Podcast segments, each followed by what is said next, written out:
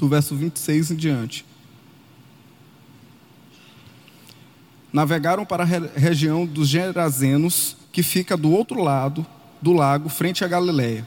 Quando Jesus pisou em terra, foi ao encontro dele um endemoniado daquela cidade. Fazia muito tempo que aquele homem não usava roupas, nem vivia em casa alguma, mas nos sepulcros. Quando viu Jesus, gritou, gritou prostrou-se aos seus pés e disse em alta voz: Que queres comigo, Jesus, filho do Deus Altíssimo? Rogo-te que não me atormentes. Pois Jesus havia ordenado que o espírito imundo saísse daquele homem.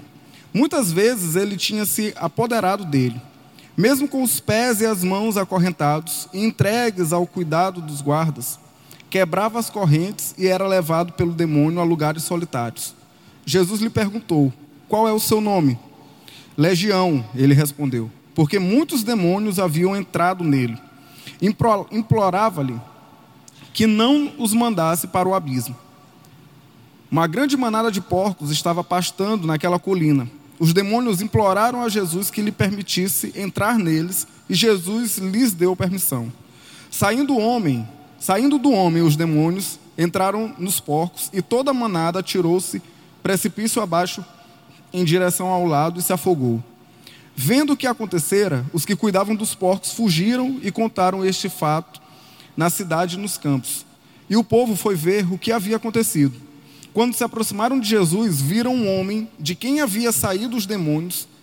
Viram que o homem de quem havia saído os demônios estava sentado aos pés de Jesus, vestido e em perfeito juízo, e ficaram com medo. Os que tinham medo, ou melhor, os que tinham visto contaram ao povo como o endemoniado fora curado. Então todo o povo da região dos Gerazenos suplicou a Jesus que se retirasse, porque estavam dominados pelo medo. Ele entrou no barco e regressou. O homem de quem havia saído os demônios suplicava-lhe que o deixasse ir com ele. Mas Jesus o mandou embora, dizendo: Volte para casa e conte o quanto Deus fez a você. Assim o homem se foi e anunciou na cidade inteira o quanto Jesus havia, havia feito por ele. Amém? Lucas 8, de 26 a 39. Essa história que a gente leu é uma história bem, parecida, bem conhecida, né? Aqui Jesus ele tinha acabado de fazer um milagre. Ele acaba de fazer um milagre ali com os discípulos. É, acalmando a tempestade. Segundo Lucas, né, eles estavam ali em alto mar, uma tempestade chegou até o barco dos discípulos. E Jesus então acalma a tempestade. E os discípulos ficaram impressionados, né? E disseram: Quem é esse que até o mar, né, até o vento e o mar, o obedecem? Passando ali daquele lago, indo para outra região, ele chega na região dos Gerazenos, né, em Gadara. E aí Jesus encontra aquele homem, um homem que vivia endemoniado há muito tempo. Né? E quando a gente vai lendo o texto e comparando com outras versões, a gente percebe que aquele cara estava ali separado do convívio com a sociedade. Ele ficava no cemitério, né, no lugar dos mortos ali, ficava preso, porque as pessoas tinham medo dele, ele era um cara muito agressivo, tu passava por lá, ele, a pessoa passava por perto, ele queria atacar, enfim. E diz que era tão é, é, é, sério a possessão que aquele cara ali sofria, que ele arrebentava as correntes, né? Nem as correntes, nem os guardas eram capazes de controlar, de segurar. E o texto diz que Jesus ele vai até aquele homem lá no sepulcro e quando o endemoniado olha Jesus, ele fica desesperado, né? Aí ele cai aos pés de Jesus e diz: "O que é que tu queres comigo, Jesus, filho do Deus vivo?" Jesus pergunta: "Como é teu nome?" Ele diz legião. Legião é uma expressão, é, era muito comum, né? O pessoal da época entendeu o que, que ele quis dizer com legião. Legião era o exército romano, né? Eram muitos homens. Então ele diz, ó, legião, por quê? Porque nós somos muitos. Muitos demônios tomavam conta da vida daquele cara. E aí algumas coisas vão me chamando a atenção. Nessa história eu queria compartilhar aqui com vocês. A primeira coisa que me chama a atenção é que Jesus foi ao encontro desse cara. No texto de Marcos diz que Jesus foi ao encontro do endemoniado de Gadara. E isso me faz enxergar o seguinte: Deus não tem lata de lixo. Deus não tem um lugar de descartar as pessoas. Talvez para nós e para a sociedade da época, aquele cara ali não tivesse mais jeito. Talvez aquela fosse uma pessoa que nós naturalmente excluiríamos do nosso convívio, do nosso dia a dia. Porque era um cara muito agitado, era um cara muito agressivo, era um cara que não parava quieto, era um cara, sei lá, que agredia as pessoas, que não tinha como conviver. Talvez muitos de nós tivéssemos feito a mesma atitude que aquela sociedade, que aquela galera da época ali fez. Excluiu o homem. Jesus foi ao encontro dele. Jesus foi ao encontro daquele homem. Talvez a gente conheça a gente assim, que a gente olha e diga: esse cara não tem mais jeito. Talvez nós mesmos olhemos para nós e dizemos: cara, tem certas coisas na minha vida que não tem mais jeito. Só que eu aprendo com Jesus que não existe lata de lixo no reino de Deus. Não existe ninguém que Jesus diz e olha e fala: esse cara aqui não tem jeito. Aquele que ele quer alcançar, ele alcança. Aquele que ele quer transformar a vida, ele transforma. E nós, enquanto povo de Deus, nós precisamos entender isso. Que Jesus, ele não descarta as pessoas. Jesus, ele não descarta nem aquele cara mais complicado. Nem aquela pessoa da tua família que é a mais, sei lá, mais rebelde a mais distante de Deus, a mais problemática. Toda família tem. Né? Toda família tem um que é aquele cara assim que é a ovelha esquisita, porque não pode mais dizer que é ovelha negra, porque não é politicamente correto, né? Usar essa expressão. Então, né? Como eu estou na modinha progressista agora, né? Tô brincando, né? Mas sempre tem aquela ovelha negra, aquele cara que todo mundo diz, não, esse cara aqui não é, não é uma pessoa que a gente quer conviver, deixa de lado. Jesus olha para aquela pessoa e diz: tem chance. Jesus ele está disposto ao encontro dessas pessoas. E aí me chama a atenção também que o texto vai dizendo e ressalta para a gente que olha o que o texto vai dizendo, seguindo, né? Mesmo com os pés e as mãos acorrentados, entregue aos cuidados dos guardas, quebrava as correntes e era levado pelo demônio a lugares solitários. Era levado por pelos demônios a lugares solitários. E aí eu fiquei analisando o que que o diabo estava fazendo na vida daquele cara. Né? O texto diz que ele não, ele estava lá no sepulcro, ele vivia nu, né? ele estava nu, despido. E como ele não conseguia ficar quieto, ficar parado, ele era agressivo, os demônios levavam ele sempre para lugares solitários. Muitas vezes o diabo ele tem se apoderado das nossas vidas e a gente vai dando brecha e ele nos leva a lugares solitários também. Muitas vezes. Eu não estou falando aqui de possessão demoníaca em crente. Não é isso que eu estou falando. Eu estou falando que muitas vezes nós, povo de Deus, damos brecha para o diabo e ele trabalha na nossa vida muito parecido com a forma como ele trabalhou com aquele homem. Vocês já perceberam que quanto mais próxima das coisas pecaminosas e do diabo, mais as pessoas começam a, a se despir, né? mais a roupa começa a ficar curta, mais a calça começa a ficar aperturadinha, né? Sertanejo e tal, aquelas coisas. Já pensaram? O diabo ele geralmente ataca na luxúria do homem. É engraçado, né? Mas é verdade.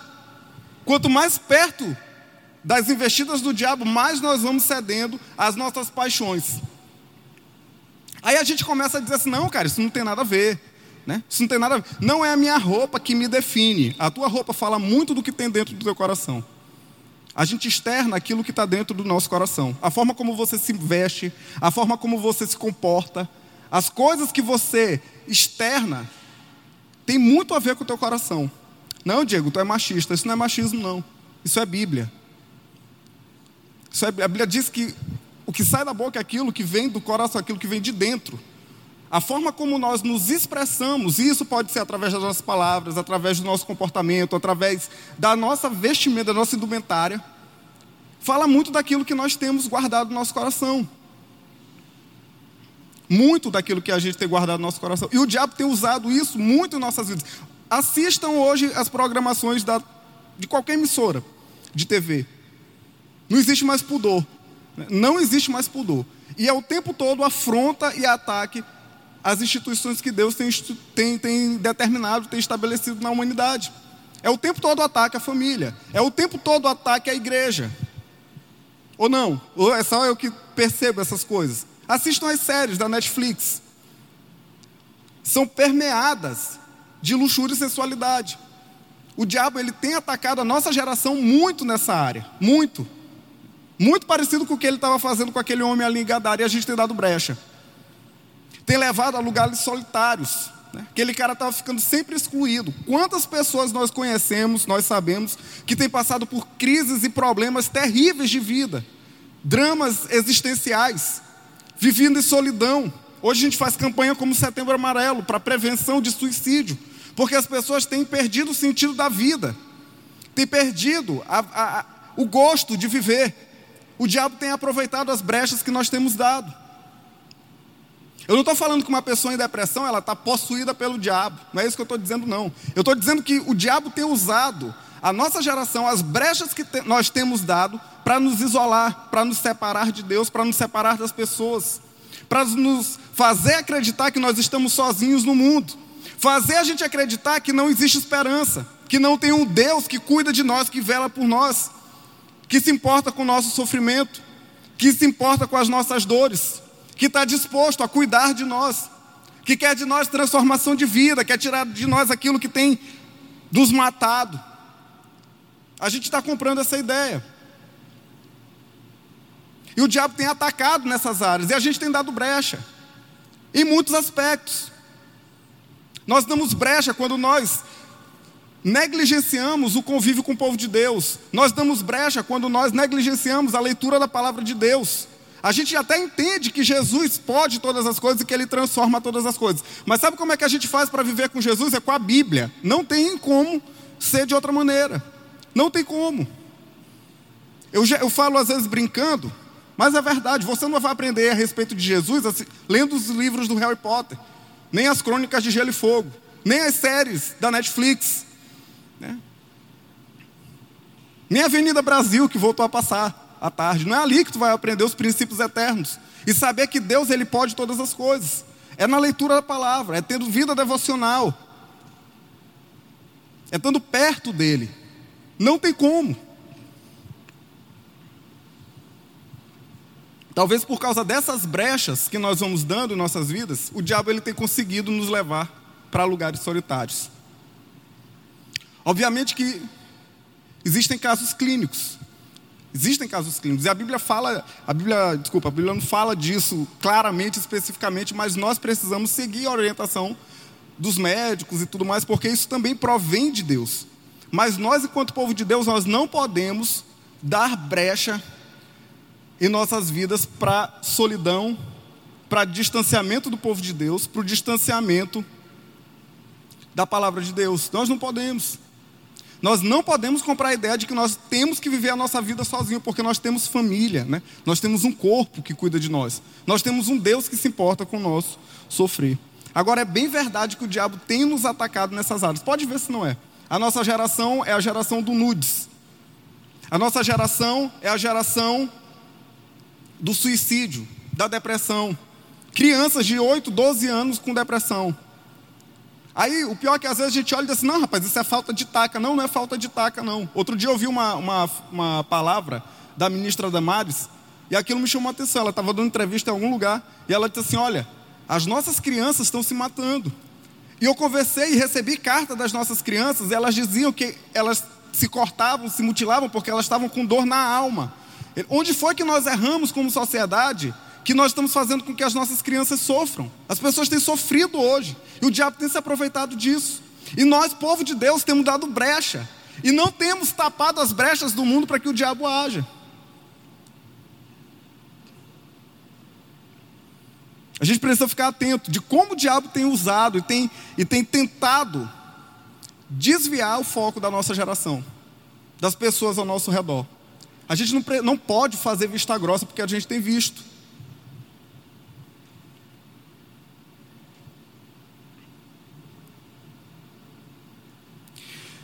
Tem outra coisa que me chama a atenção nesse texto. Diz que aquele demônio chegou, aquele homem demoniado chegou aos pés de Jesus e começou a dizer: Senhor, né, o que que tu veio fazer aqui, filho de Davi? Né? Por que, que tu veio me atormentar antes do tempo? Jesus pergunta o nome e ele diz assim: Olha, por favor, não me manda de novo para o abismo. A Bíblia diz que Jesus ele olha para uma manada de porcos que estava passando E ele joga aquele homem, ou melhor, o homem não, né? Ele manda com que os demônios, ele manda os demônios para aqueles porcos. E diz que os porcos ficaram muito agitados e se jogaram no abismo e se afogaram. O pessoal olhou aquilo ali, todo mundo ficou meio apavorado, né? Ficou com medo. Eu li essa passagem, eu ficava olhando e coitado dos porcos, né? tadinho. Os porcos estavam ali de boa, inocentes, né? não estavam ali fazendo nada para ninguém, estavam só ali pastando. Jesus foi lá e tal. Mas sabe, tem um negócio que me chamou a atenção aqui. Imagina aí uma manada de porco. Quanto é que é o quilo de porco? Quanto é que é? Um quilo de bisteca suína, hein? Para o churrasco de Bruno, depois do culto. Quanto é que é? Uns 10 reais. É mais? O quilo é mais? Quanto é? 20 reais, 30 reais. Bora botar 30 reais. Um porco tem quantos quilos? Alguns, né? Agora imagina 2 mil porcos. É muito dinheiro. Foi muito dinheiro caindo ali no abismo. Eu lembrei daquela passagem, quando Jesus chega, se não me engano, na casa, em uma casa em Betânia, eu não estou lembrando agora os detalhes da história, mas vem uma mulher, eu acho que é, Maria de Betânia, vem, se prostra aos pés de Jesus, quebra o vaso de alabastro, aquilo que era mais precioso que ela tinha, unge os pés de Jesus e enxuga com os cabelos. Judas virou e disse assim: que desperdício, né? perfume tão caro. E ela desperdiçando aí, jogando aos pés de Jesus. Por algum motivo, isso me, essa história me lembrou daquilo. Porque talvez a gente olhe para cá e as pessoas olharam e ficaram assim meio com medo e tal, achando estranho aquilo ali, mas talvez alguém ali naquele meio também tenha ficado, rapaz, por que nos porcos? Né? Olha o prejuízo. Eu aprendo aqui que Jesus ele está mais preocupado com gente do que com coisas. Jesus, ele está talvez aqui nos dando uma lição, mostrando para aquela sociedade ali que mais importante que aqueles porcos que talvez fossem ali matar a fome de algumas pessoas, ou talvez engordar o bolso das pessoas, é, é, é, é aumentar a conta bancária ali das pessoas e fazer com que o comércio, é, o mercado ficasse movimentado, ficasse em alta, mais importante que todas essas coisas materiais era a vida daquele homem. Aquele homem precisava de cuidado, aquele homem precisava de uma transformação, de uma restauração na vida dele. E sabe o que, eu aprendo com, conosco, igreja? Muitas vezes nós estamos mais preocupados com o nosso status. Muitas vezes a gente está mais preocupado em não se queimar. Muitas vezes a gente está mais preocupado com o prejuízo, com o que vai dar, o que, é que não vai dar. Às vezes a gente chega aqui, termina o culto, vem as crianças, começam aqui a bater na bateria, a bater ali no, no, no tambor ali, a gente fica logo cara feia. Nós do louvor, estou falando de mim, tem hora que eu fico indignado, fico, rapaz, tu vai furar esse, essa pele dessa bateria aí, teu pai não vai querer pagar abençoado, né? Não é isso que eu penso, mas é isso que eu digo, né? Pelo menos. Às vezes a gente fica com um zelo muito grande pela pele da bateria, pelo teclado que não pode quebrar, pela percussão que não pode fazer zoada, mas a gente não está preocupado com aquelas crianças que têm prazer em estar na casa de Deus. A gente começa a matar a vontade e o prazer que elas têm de se divertir na igreja. A gente começa, cala a boca, menino, faz silêncio. Eu lembro da época que eu vivia na igreja. Eu vinha para cá todo domingo à tarde, não tinha nada para fazer, eu era adolescente. Né? Chegava aqui, vinha com os meninos, ficava aqui tocando, quebrava corda de guitarra, quebrava instrumento, passava a tarde toda ensaiando, todo mundo liso. A gente ia lá no Bom Preço, comprava 10 pães, dois pratos de queijo presunto, uma garrafa de iogurte, para 10 machos. Ficava todo mundo aqui repartia, rapaz, era multiplicação de pão, milagre, todo domingo tinha milagre. E a gente ficava aqui, conversava, e tocava guitarra, e fazia, tinha uma banda, e tocava na, no culto e dava tudo errado, e desafinava. Mas pensa no negócio massa. Como era bom. Hoje parece que a juventude, que os adolescentes perderam o prazer de estar na casa de Deus. O lugar mais chato que tem para estar é no culto, é na igreja. Eita, hoje tem culto. Eita, hoje eu estou na escala. Poxa, vou lá, vou lá e vem. Assim, parece que é na marra, parece que é empurrado.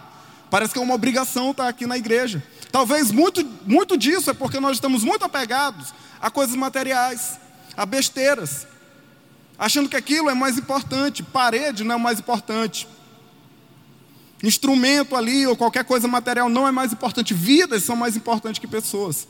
Às vezes a gente está preocupado com o nosso status. Uma vez eu escutei uma história de uma pessoa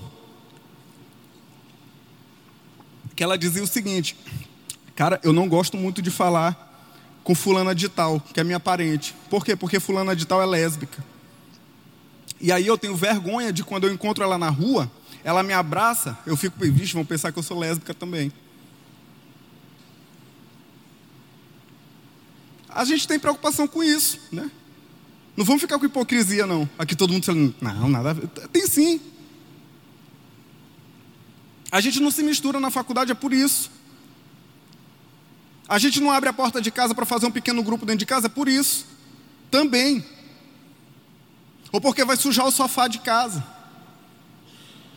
Ou porque não, hoje eu não tenho nadinha para comer, para dar para os outros, aí o pessoal vai chegar lá em casa e não tem uma, um cafezinho para oferecer. Como se as pessoas estivessem sedentas de café e não de Jesus.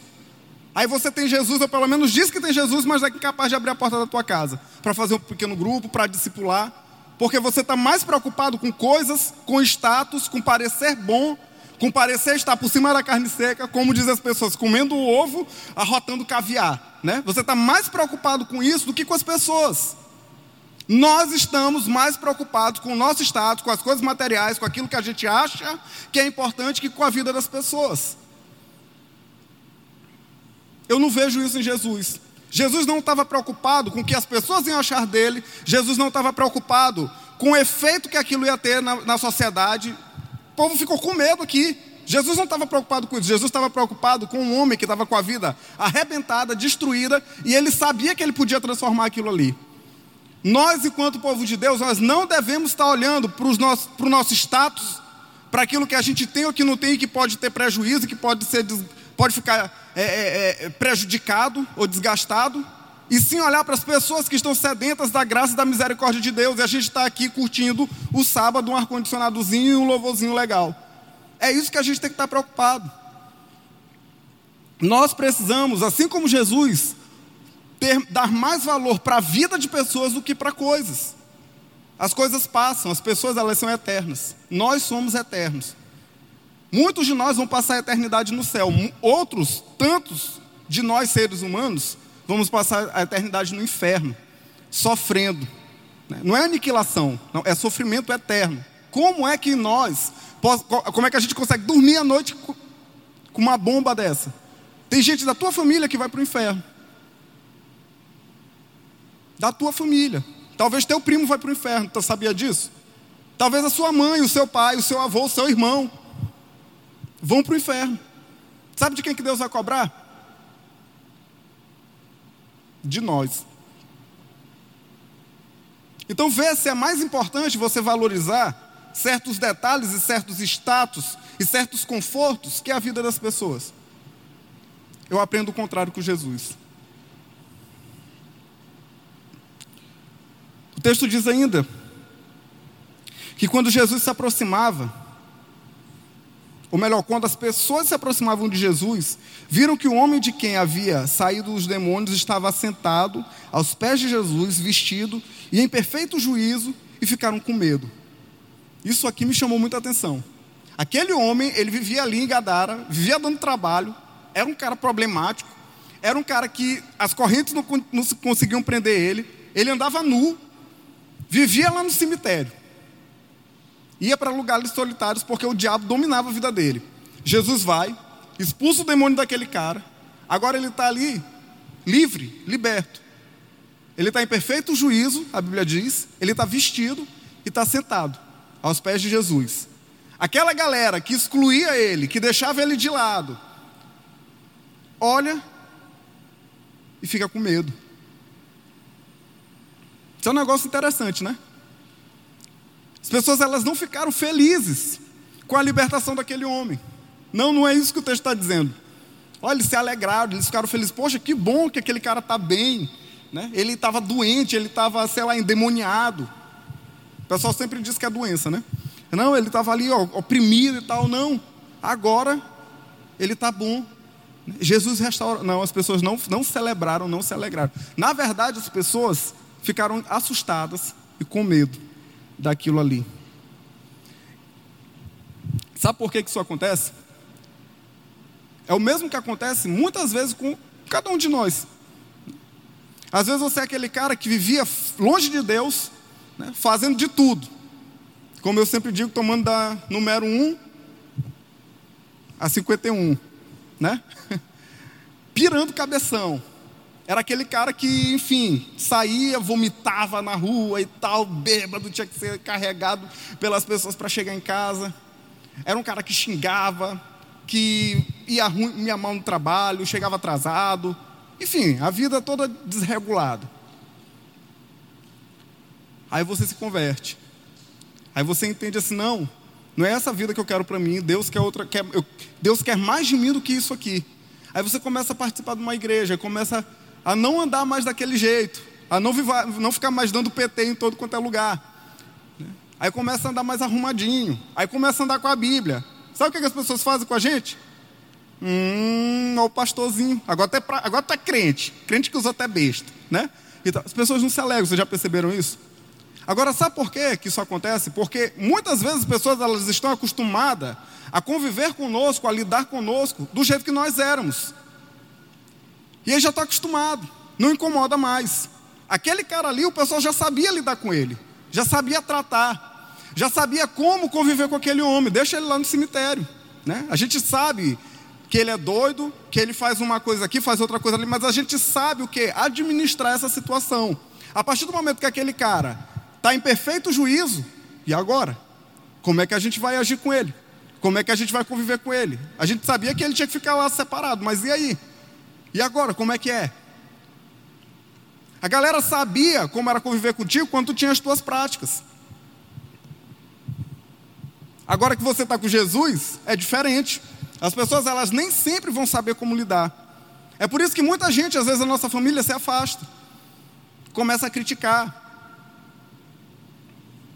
porque afinal de contas nós mudamos, não pelo nosso, pelo nosso poder, não pela nossa força, mas pela ação do Espírito Santo de Deus em nossas vidas. E aí, meu amigo, não é simples conviver com a pessoa que está em transformação pelo Espírito Santo de Deus. Sabe por quê? Porque a Bíblia diz que a luz ela brilha no meio das trevas. Vocês já assistiram Matrix? Alguém já assistiu Matrix? Eu já assisti umas 200 vezes, né? Eu acho uma cena interessante quando o Neo ele sai da Matrix pela primeira vez. Aí ele sai e tal, ele vem lá cheio daquelas gosmas, aquele negócio lá e tal. Aí ele vai, negada pega ele, toma dá um banho nele, bota lá uma roupa. Ele está dormindo. Quando ele abre os olhos, ele está com uma dor terrível. Aí o cara diz: Olha, tu está usando os olhos pela primeira vez. Ele está ali, tem contato com a claridade. Quando o cara está nas trevas, a luz incomoda o brilho, não da nossa vida, mas de Cristo, incomoda. As pessoas vão ficar, aquilo vai ofuscar, vai ficar assim, rapaz, esse negócio aqui está meio complicado. Por quê? Porque está revelando também as minhas contradições, está revelando os meus pecados. Porque agora aquele cara não vai mais querer sentar na mesma mesa que eu sentava. Aquele cara ali não vai querer mais ter o mesmo tipo de diálogo que eu estabelecia com ele antes. Aquela pessoa vai ter práticas diferentes. Ele não vai mais aceitar os mesmos subornos que eu aceito. Aí toda vez que ele tira, tiver uma atitude correta perto de mim, isso daí vai me afetar. Porque vai mostrar que eu estou errado. Aí o que, que, que, que, geralmente as pessoas fazem? Esse cara é otário, esse cara é fanático, ele é hipócrita, e não sei o que, agora ele quer ser o santão, acha que é melhor que todo mundo. Não é assim que as pessoas geralmente lidam conosco após a nossa conversão? Agora, sabe uma coisa? Nós não temos o direito de odiar essas pessoas. Nós não temos o direito de ficar chateado, não. Jesus disse que isso daí aconteceria. E Jesus foi aquele que foi mais perseguido. E ele vira para aquelas pessoas que zombavam dele, que tiravam onda da cara dele, que agrediam ele. Ele disse assim: Senhor, não lhes impute esse pecado. Né? Não lhes impute esse pecado. Deus, Jesus chama misericórdia. É isso que a gente precisa desenvolver. E não ficar chocado com o efeito que o mundo tem com relação a gente, não. Essas coisas elas vão acontecer. E aí diz assim: então todo o povo da região dos Gerazenos suplicou a Jesus que se retirasse porque estava dominados pelo medo. E ele entrou no barco e regressou.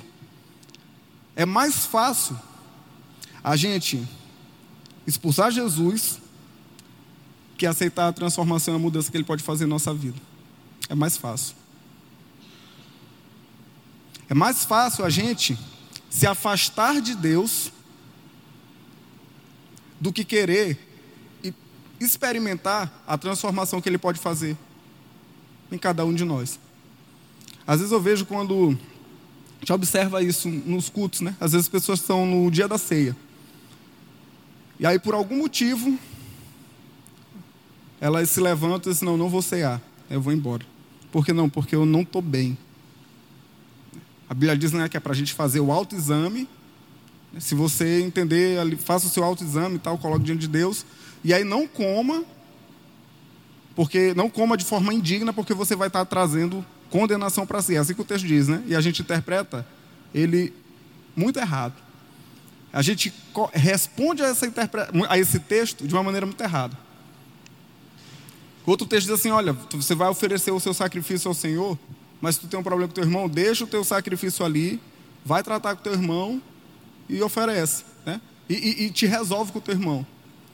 Geralmente a gente faz o que não? Eu não vou tocar hoje porque eu estou em pecado. Eu não vou participar do ministério que eu preciso participar, que as pessoas contam comigo porque eu estou com um problema, uma dificuldade, uma situação na minha vida. Sabe o que, que acontece? É mais fácil para a gente abrir mão do compromisso com Deus, da vida com Deus, do que abrir mão dos nossos pecados, do nosso desejo, daquilo que a gente deixa guardado ali de estimação. Nós somos excelentes e muito bons em fazer diagnósticos. Muito bons. Às vezes a gente chega num culto, o pastor dá uma palavra mais dura, ou então dá aquela palavra assim que vai lá, como diria o cara lá do, do Shaolin do Nordeste, né? vai lá na pleura assim, né? Vai, chega, sai mancando assim, rapaz, hoje foi taca. Nós somos excelentes em fazer diagnósticos. Aí diz, olha, olha agora, eu faço uma reflexão. A gente vai, faz a reflexão e, e começa a botar. Olha, dê nome aos bois. A gente fala, eu estou pecando nisso, eu estou falando, fazendo aquilo, isso aqui está errado, eu preciso mudar isso, preciso mudar aquilo e tal, tal, tal. Aí nós fazemos a lista completa. A gente olha a lista assim, nossa, que lista legal. Dobra, coloca no bolso e vai embora. Muitas vezes é isso. Sabe por quê? Porque no outro dia a gente faz a mesma coisa. Nós somos experts em fazer diagnóstico. Eu parei de ficar fazendo diagnóstico da minha vida há um tempo já. Não há um tempo, né? Mas às vezes quando eu paro assim para fazer essa autoanálise, eu pego assim, rapaz, eu pegar aqui a minha última autoanálise, a última autoanálise que eu fiz. Há três semanas atrás eu parei para rever minha vida aqui alguns pontos. O que foi que mudou em três semanas? Nada. Para que, que eu vou fazer a autoanálise de novo? Já está feita. Pega a autoanálise que tu fez há um ano, sei lá, no começo do ano, que geralmente é o momento onde a gente traça metas. Né? A gente olha, eu vou mudar esse ano. Esse ano eu vou estudar mais, esse ano eu vou ler mais a Bíblia, esse ano eu vou orar, esse ano eu vou emagrecer, esse ano eu vou botar, vou entrar na academia, não vou faltar. A gente começa a traçar mil e uma metas. Pega aquelas mil e uma metas que tu colocou lá no, lá no começo do ano, vê quantas foram cumpridas. Geralmente é o momento dos diagnósticos. Chega fim de ano, né? Vê o que foi cumprido dali, vê o que foi de fato transformado. Vê o que você colocou em prática. A gente é expert em fazer diagnóstico, mas a gente é muito ruim em fazer o tratamento, em aplicar o tratamento. A Bíblia tem o tratamento para a gente, mas a gente é péssimo em fazer o tratamento. A Bíblia diz assim: ó, jovem, foge da aparência do mal. O que, é que a gente faz? Tá onde está o mal. É lá para onde a gente vai. Foge da aparência do mal, foge. Não, eu estou aqui rapidinho, só de boa. Só vim aqui hoje só curtir um som. É isso que a gente faz. Não, a galera está bebendo ali, mas eu, né? A gente tem que evangelizar, né? No meio das trevas. Então, eu vivia bebendo com essa galera. Eu estava lá tomando cachaça com eles direto. Mas hoje não, eu tenho que evangelizar, tenho que ganhá-los. Então, eu não posso me afastar 100% deles. Eu tenho que estar lá no meio. Foge da aparência do mal, meu amigo. A gente é péssimo em aplicar os diagnósticos. Fugir dos desejos da mocidade fugir dos desejos da mocidade. O que, que a gente faz? Corre para cima dos desejos da mocidade. Olha, eu estou com um problema nesse aspecto aqui no meu namoro. O que, que eu faço? Todo dia saio só eu e minha namorada no carro e vou lá para, sei lá, para a litorânea ou para qualquer outro, outra quebrada aí da vida. E fica lá. Isso é fugir dos desejos da mocidade? Não.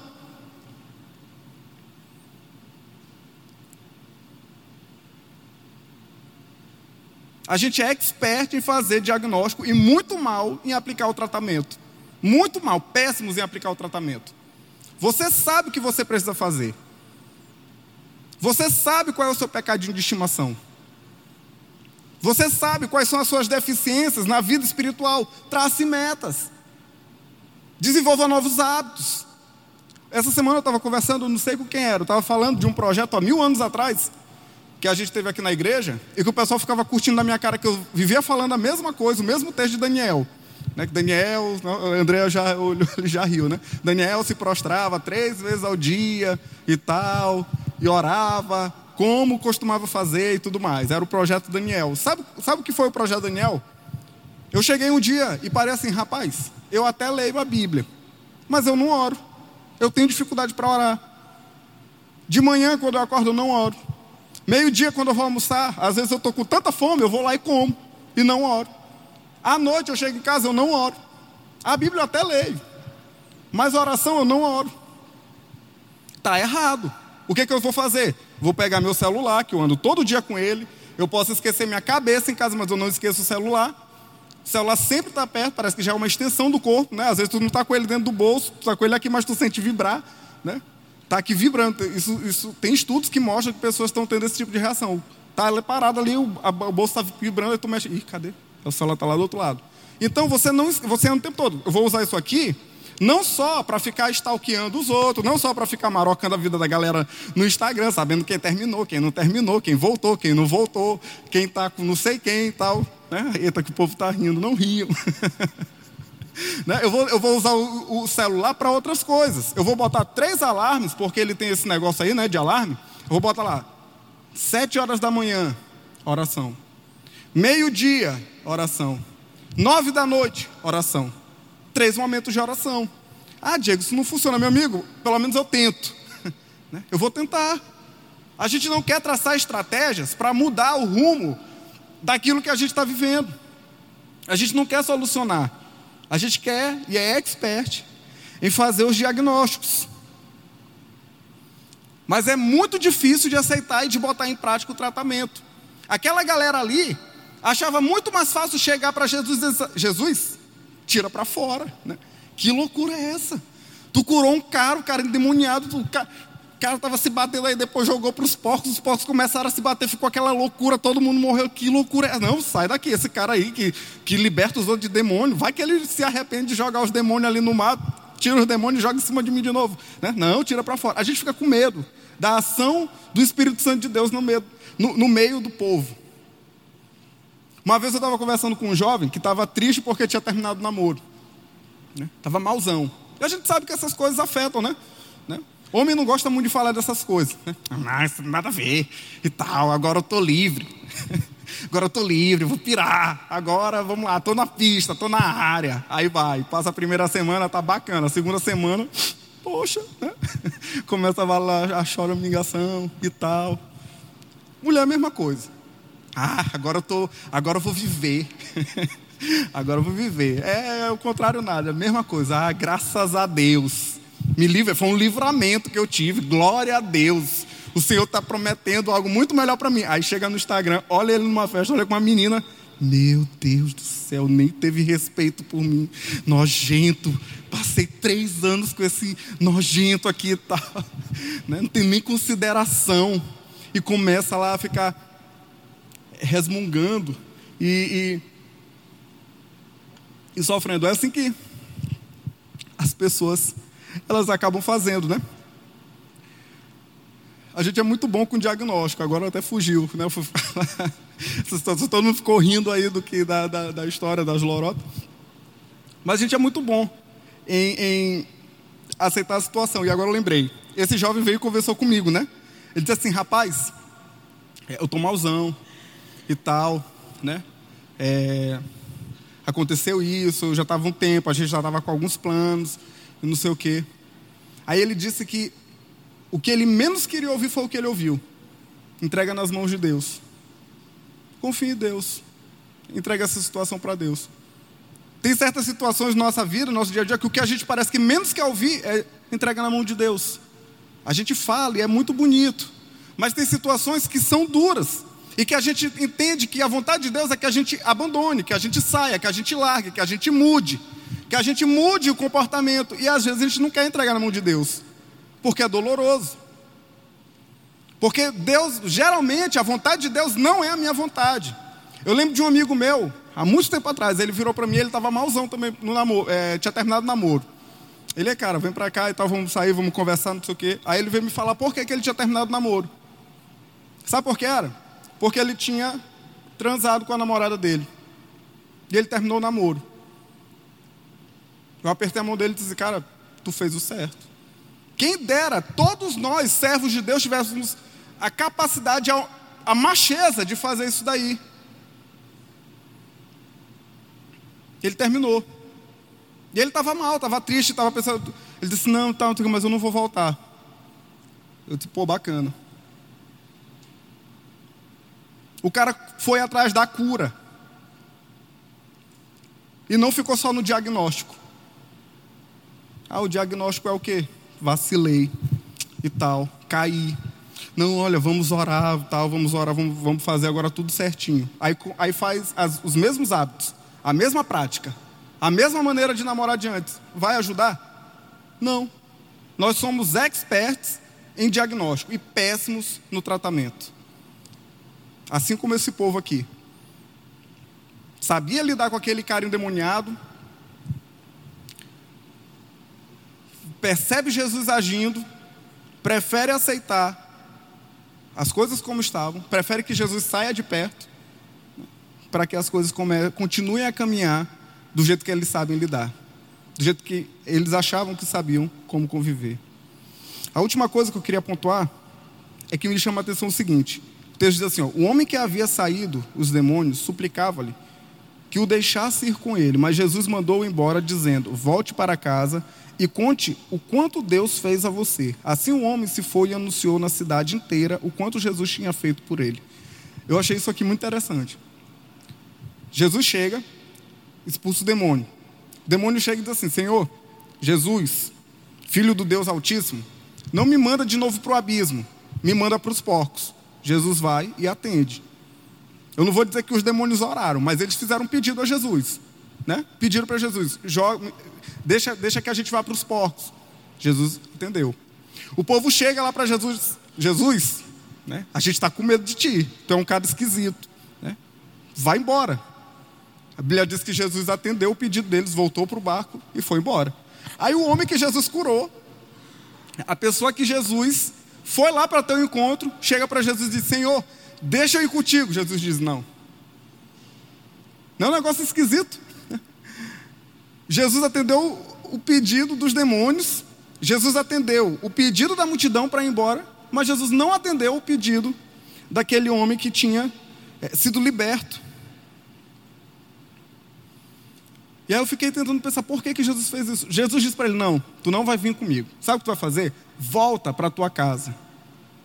Volta para tua casa e anuncia tudo aquilo que Deus fez em ti e por ti. Muitas vezes nós experimentamos essa é, ação de Deus em nossas vidas, né? essa libertação que Ele pode trazer. Aí sabe qual é um erro nosso? É querer viver acomodados a isso e reclusos nessa experiência. Muitas vezes é isso que a gente faz. Eu lembro de quando Jesus estava lá no Monte da Transfiguração, subiu com alguns apóstolos, alguns discípulos, e ali diz que o rosto dele ficou claro, né, ficou é, iluminado. Aí tinha ali a presença de Elias, a presença de Moisés, não é isso? E aí acho que foi Pedro que chegou, Senhor, tu não quer que a gente faça aqui umas tendas? Uma tenda para ti, uma tenda para Moisés, uma tenda para Elias. Aí a gente fica aqui porque estava muito bom, estava né, muito legal. Aquele cara ali vivia no cemitério. Aí ele vai e experimenta a libertação que Jesus trouxe para a vida dele. Aí ele diz assim: Senhor, eu quero ir contigo, porque é muito bom viver contigo. Eu estava aqui em perfeito juízo no teu pé, aos teus pés.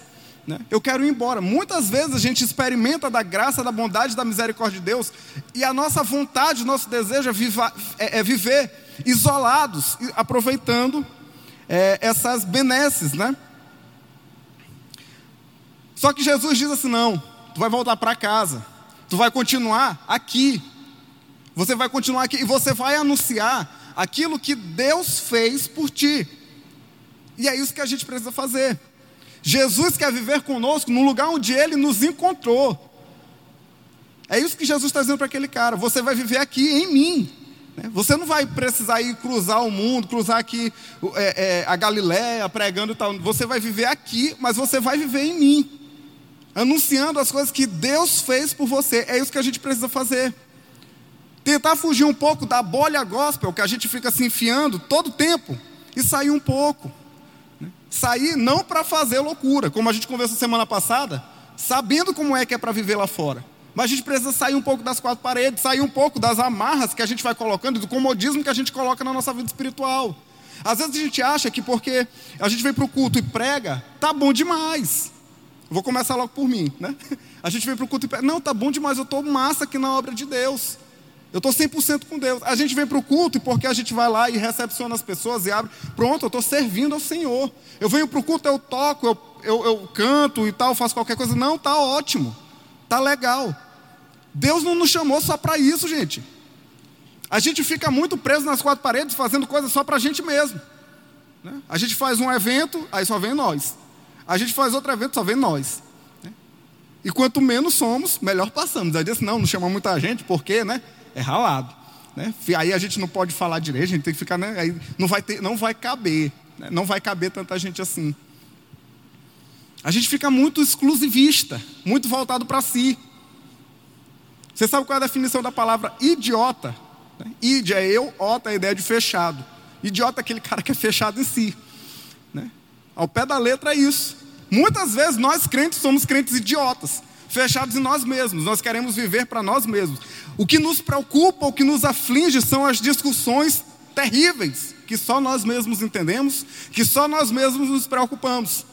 É só crente que se preocupa com se eu vou ser arrebatado ou se Jesus vai vir antes, ou se vai ser mil anos, e se o diabo está preso, ou se o diabo não está preso. Só crente que está aqui dentro, que está preocupado se eu escolhi Jesus ou se ele me predestinou antes da fundação do mundo. Pergunta lá para pessoal do mundo se eles estão preocupados com isso. Eles nem sabem quem é Calvino.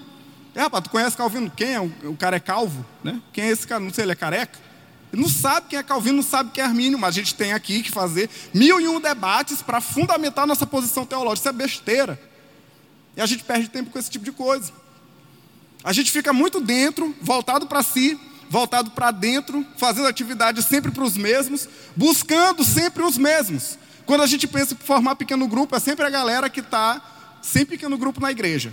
Quando a gente pensa em acompanhar alguém, no máximo, no máximo é quando a gente pensa naquele cara que está um pouquinho distante. Fulano nunca mais veio para a igreja, então eu vou lá atrás dele. Geralmente é assim que a gente faz. A gente não está preocupado com as pessoas de fora. A gente não está preocupado com as pessoas que nos viram como nós éramos antes e alcançar aquelas pessoas. A gente fica muito confortável no meio da galera. Às vezes eu fico vendo, tem gente que chega na igreja, vem para o culto, participa do culto jovem, o cara fica so, sentado sozinho, o culto todinho. Aí fica um grupo aqui, a galera aqui, tá, não, porque a gente interpreta e tal. Aí fica outra galera aqui do louvor, né? Toca 10, fica três, e o resto lá fora tomando água, e mexendo no celular. Aí na hora que dá o horário, volta para tocar, porque né, estou servindo ao Senhor. É assim que a gente serve ao Senhor. Eu vou lá para o camarim. Né? Geralmente é assim. Aí o outro senta ali um pouquinho, fica um peladinho, aí fica uma, uma, uma ali sozinha, assim, tal, meu namorado está na mídia, tal, que tristeza, né? Estou aqui solitário. Sabe, aí a gente não para para falar com as pessoas, né? para cumprimentar, para perguntar como é que foi, como é que não foi. Meu irmão, olha, eu já te vi aqui na igreja mas cinco vezes, dez vezes, eu nunca falei contigo, mas hoje tomei coragem, vou falar, como é teu nome? Vou tomar um cafezinho ali. Ah, nem é café. É, mas então vamos tomar um refri, ou um suco, um biscoito, uma peta, né? Vamos lá. A gente não faz isso nem dentro, que dirá fora. Jesus vira para aquele cara e diz: Não, você vai voltar para a sua casa. Você vai voltar para os seus. E lá você vai ser sal e ser luz. A gente precisa fazer isso. Testemunhar. Mostrar o que Deus tem feito em nossas vidas. Mostrar de fato a transformação que Ele tem feito, que Ele tem proporcionado em nós. É isso que a gente precisa fazer. Jesus está dizendo para aquele cara: volta para lá, você vai ser bênção lá. Lá onde tu era o cara muito problemático, é lá que você vai ser sal e luz. Anuncia isso para as pessoas. E Jesus ele faz uma transformação tão grande na vida daquele cara, e Ele pode e quer e tem feito transformações em nossas vidas, a gente não pode ficar recluso. A gente não pode ficar timidez de falar, de anunciar. Nós precisamos anunciar. Nós precisamos sair daqui com a convicção de que Deus pode transformar as pessoas. Que Ele tem nos transformado, Ele pode transformar todo mundo. A gente precisa voltar a olhar para a nossa vizinhança, para a nossa parentela, para os nossos amigos, dizer assim, rapaz, aquele cara ali talvez seja o que o mais perdido de todos. O mais perdido. O que a gente olha assim e diz, não tem jeito. Rapaz, mas se Jesus transformou a vida de um cara endemoniado com uma legião, que vivia nu no cemitério, Deus pode transformar a vida daquele cara. Deus não tem lata de lixo. A gente não pode olhar para as pessoas com um olhar de preconceito, achando, não, aquilo ali não tem mais jeito. Deus pode fazer todas as coisas, Ele pode mudar as realidades. Ele pode mudar a realidade daquele cara lá da tua família, lá do teu emprego, lá da tua vizinhança. Ele pode transformar a vida daquela pessoa. Quantas pessoas eu já conversei já, viram, já vieram para mim e disseram assim, cara, eu nunca pensei que fulano de tal fosse se converter. Nunca pensei. Era o mais difícil. Outro dia eu estava conversando com uma menina, ela era e eu pensava, tá aí, essa menina que eu estava pensando, para mim ela nunca mais ia se converter. Ela era da igreja, saiu da igreja, estava pirando cabeção, né? Tava doidona aí, tomando todas, rapaz, pirando, pirando. Aí um dia, a gente encontrei ela aí numa atividade que a gente foi fazer, sentamos e conversamos, começamos a conversar. Ela falou, cara, hoje eu estou em tal igreja. Aí eu, tu tá, tu tá numa igreja? Eu, tu voltou para a igreja? Eu voltei. Não, e Deus tem abençoado muito. Ela me contou, sabe o que aconteceu? Ela disse que estava numa festa. Olha que loucura. Ela estava numa festa, junto com um amigo dela. E estavam lá pirando e tal. E ela sabia que o cara usava droga, né? Aí ele chegou, ela chegou, fulano, bora bem aqui, o amigo, né? Vamos aqui rapidão no carro. Aí ela sabia o que ele ia fazer e foi junto. Aí ele chegou lá, pegou a cocaína, esticou, perguntou se ela queria, ela disse não, não. Né? Tô bacana, ela disse que nunca usou. Eu muito bem. Né? Ela foi lá, o cara foi lá, ah, cheirou. Quando ele ligou o carro para usar ar-condicionado, o som ligou e estava cantando uma música do Toque no Altar. Uma daquelas músicas do Toque no Altar, não lembro agora exatamente qual era. Mas são músicas que geralmente são bonitas. Né? Algumas são meio esquisitas, eu confesso, mas tem umas que são muito bonitas, né? E ela parou, escutou e lembrou. E ela diz assim: Pô, essa música é tão bonita. Aí aquele cara que estava usando droga virou para ela e disse assim: eu gosto demais dessas músicas. Eu sempre ouço, sabia? Eu boto aqui no carro e tal, e fico ouvindo. Eu acho muito bonito isso daí. Aí ele virou para ela e falou assim: Fulana, a gente ainda vai ser da igreja? Aí ela parou, olhou. Ele, sim, bota deixar esses papos, bola para festa. Aí foi, cheirou e tal, pá, foi embora. Morreu o assunto. Morreu o assunto, para ele, né? Aí ela foi e ficou com aquilo na cabeça. Passou um tempo, as coisas, Deus começou a fazer ali, a trabalhar na vida dela ela passou por algumas experiências para encurtar a história, voltou para a igreja, hoje trabalha na igreja que ela congrega com pessoas que são dependentes químicos, com mães que é, são mães solteiras e tem feito um trabalho ótimo. Aí sabe aquele cara? Saiu das drogas, se converteu, hoje é um excelente pai, um excelente cristão, um cara que teve a vida transformada. E ela, ela virou para mim e disse assim: Diego, eu nunca pensei que fulano de tal fosse se converter um dia. Na hora que ela falou isso, eu parei e pensei assim, eu nunca pensei que tu fosse voltar para a igreja um dia. Né? Eu nunca pensei. Às vezes a gente olha para as pessoas sem esperança. Deus pode fazer todas as coisas. Aquilo que a gente não vê possibilidade, Deus vê possibilidade, porque Deus, para Deus não tem lata de lixo. Deus pode fazer todas as coisas, Ele transforma todas as coisas. Às vezes nós olhamos para a nossa vida e a gente pensa assim, cara, não dá para mim. Eu já contei essa experiência aqui de um cara que falou para mim o seguinte: ele disse, esse negócio de fé não é para todo mundo. Não é para todo mundo. E ele parou de vir para a igreja. Outro dia eu fiquei feliz que ele está ele tá em outra igreja. Eu sei porque eu passei aqui no carro e ele estava junto com o grupo da igreja vendendo água, acho que para dinheiro, arrecadar dinheiro para o retiro da igreja deles. Eu fiquei feliz, eu disse, glória a Deus, aquele cara mudou a mentalidade dele. Mas ele, às vezes, a gente compra isso, a gente olha para a nossa vida assim, não dá para mim. Né? Não dá para mim, eu não consigo. Eu não consigo. Não dá. Eu volto a dizer, Deus não tem lata de lixo. Não desista das pessoas. Não desista. Não desista das pessoas que estão ao seu redor, que estão à sua volta. Porque se Deus curou um, libertou um endemoniado, Ele pode fazer qualquer coisa por qualquer um. Não desista de você. Não acha que você não consegue viver uma vida de santidade. Não acha que você não consegue viver uma vida de comunhão com Deus, de comunhão com o corpo de Cristo. Não ache isso. Não pense, não se permita, não dê brechas para que o diabo te leve para lugares de solidão. Não deixe isso acontecer. Né? Faça o que o liberto, né? não endemoniado, mas agora liberto fez. Sente-se aos pés de Jesus né? E obedeça a orientação dele. Vai, volta para tua casa. Você agora não vai ser mais aquele cara que dá trabalho, você agora é bênção. Tenha fé que as pessoas que hoje são as pessoas mais problemáticas da sua convivência, elas vão ser bênção na vida da sua família, na vida da, da sua comunidade, enfim, na sua vida. Tenha fé que Deus pode fazer todas as coisas. Agora, para isso, é importante a gente se desprender. Né? Se desprender. Virar para Deus e dizer assim: Senhor, me trata me liberta, me purifica, me usa. Né? Me usa. Muda minha mentalidade. Não me faz mais ficar preocupado com status e coisas. E me faz olhar para as pessoas com um olhar de misericórdia.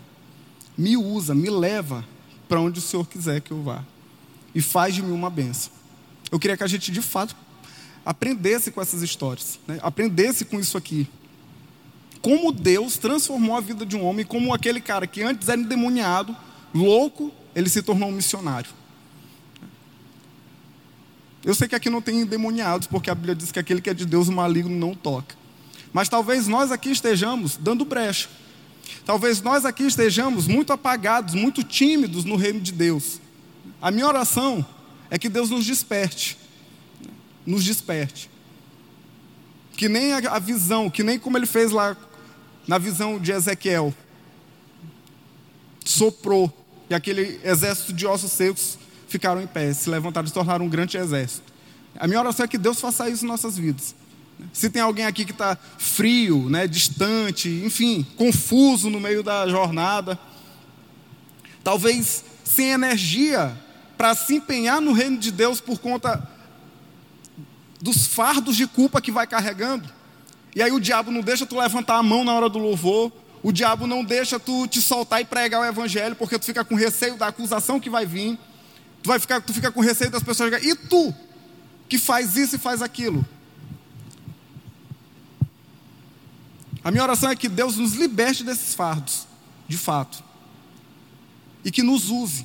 E que nos leve, talvez, para aquele lugar onde a gente era problema, hoje a gente vai ser solução que a gente olhe para as pessoas que talvez nós pensamos, essa fulano de tal ali é, um, é uma cruz que eu tenho que carregar.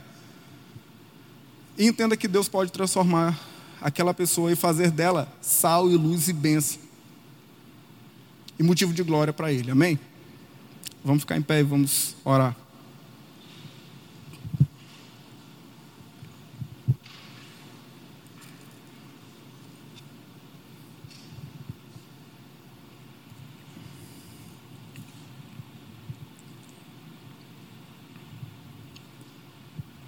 Senhor, nós agradecemos, Pai, por nossas vidas, agradecemos a Ti por estarmos aqui hoje, na Tua casa, por podermos cultuar ao Senhor e por podermos meditar na Tua palavra, Pai. Que o Senhor nos desperte, nos use, Deus. Que o Senhor nos liberte das nossas amarras que vamos construindo para nós, das brechas que vamos dando para o inimigo de nossas almas nos aprisionar, Pai. Que o Senhor não nos permita amar mais o nosso comodismo, os nossos pecados, que ao Senhor. Que nós não venhamos a tomar a mesma atitude que esse povo de pedir, Senhor, vá embora. Mas que nós possamos ser transformados dia após dia por Ti, Deus. Que a nossa mente seja renovada. Que nós de fato possamos entregar os nossos corpos, a nossa mente, nosso coração como sacrifício santo, puro e agradável ao Senhor. E que o Senhor nos use poderosamente, Deus, para ser sal e ser luz, para levar esperança para aqueles que estão desesperados, para levar harmonia e paz onde tem caos, para levar amor onde tem violência, onde tem ódio, onde tem guerra, Pai. Que o Senhor nos use. Que o Senhor tenha misericórdia de nós, Deus porque muitas vezes nós negligenciamos essas verdades. mas que possamos sair daqui confiantes de que nós temos um Deus que cuida de nós, que não nos olha mediante a nossa falha, a nossa condenação, mas no, nos olha com olhos de misericórdia. E que diz para nós aquilo que diz lá em Isaías: Vinde e arrazoemos, ainda que os vossos pecados sejam vermelhos como escarlata, eu vos tornarei brancos como a neve. Que nós possamos ter essa compreensão, Deus, que o Senhor é um Deus misericordioso que quer ter um relacionamento profundo, íntimo conosco, que quer nos tratar, nos libertar, nos,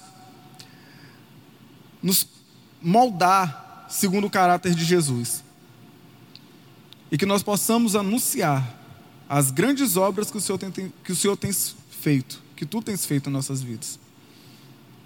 Que nós possamos anunciar, entendendo, Pai, que há esperança, há esperança. O Senhor é a nossa esperança.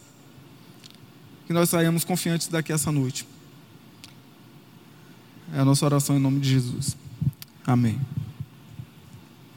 Amém, pessoal. Que Deus nos abençoe. Né? Que Deus nos abençoe.